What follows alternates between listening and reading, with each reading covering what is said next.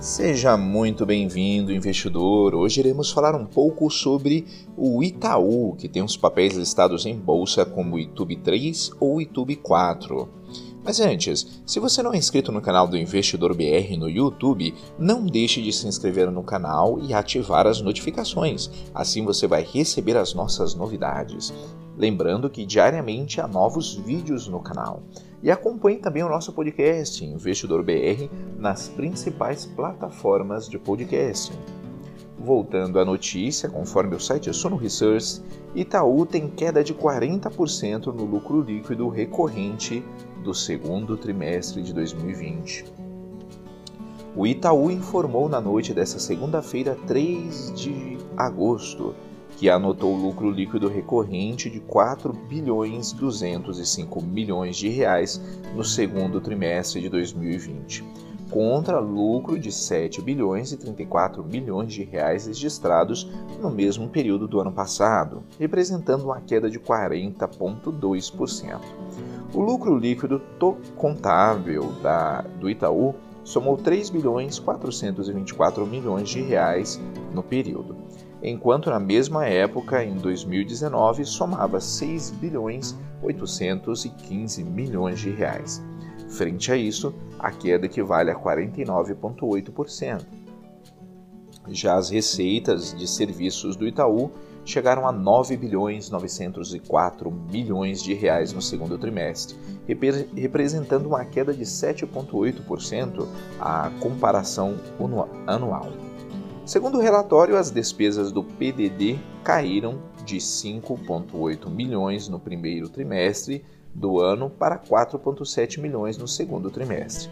O banco explicou que a redução da despesa de PDD no trimestre ocorreu no Brasil devido à menor necessidade de constituição de provisão para perdas nesse trimestre em relação ao primeiro trimestre de 2020, em que tivemos maior impacto da alteração do cenário macroeconômico em nosso modelo de provisionamento por perda esperada, a partir da segunda quinzena de março de 2020.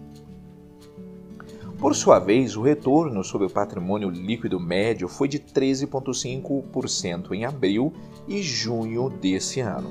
Além disso, o banco destacou que o contínuo investimento em tecnologia permitiu ações em foco e eficiência de custos, com o encerramento de agências e o programa de desligamento voluntário promovido durante o segundo semestre de 2019, que levaram à redução de despesas em comparação ao primeiro semestre de 2019.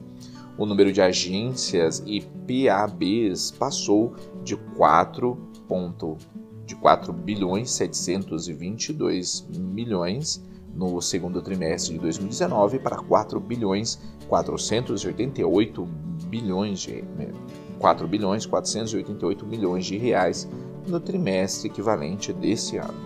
A carteira de crédito expandida do banco totalizou 81 bilhões 329 milhões de reais no trimestre finalizando em junho, com um avanço de 20,3% na comparação anual.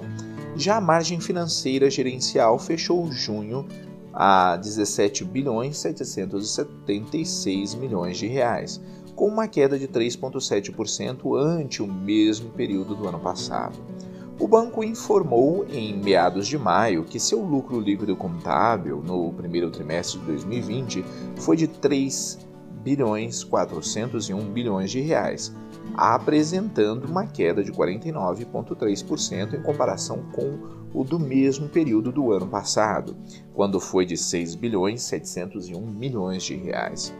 Em relação ao lucro líquido recorrente, o Itaú informou que apresentou uma queda de 43,1%, sendo representado por 3 bilhões 912 milhões de reais, enquanto em 2019 somava 6 bilhões 877 milhões de reais. Irei deixar na descrição o link para essa notícia e de alguns livros que podem ser de ajuda na sua educação financeira. Comenta aí, investidor, você investe no Itaú?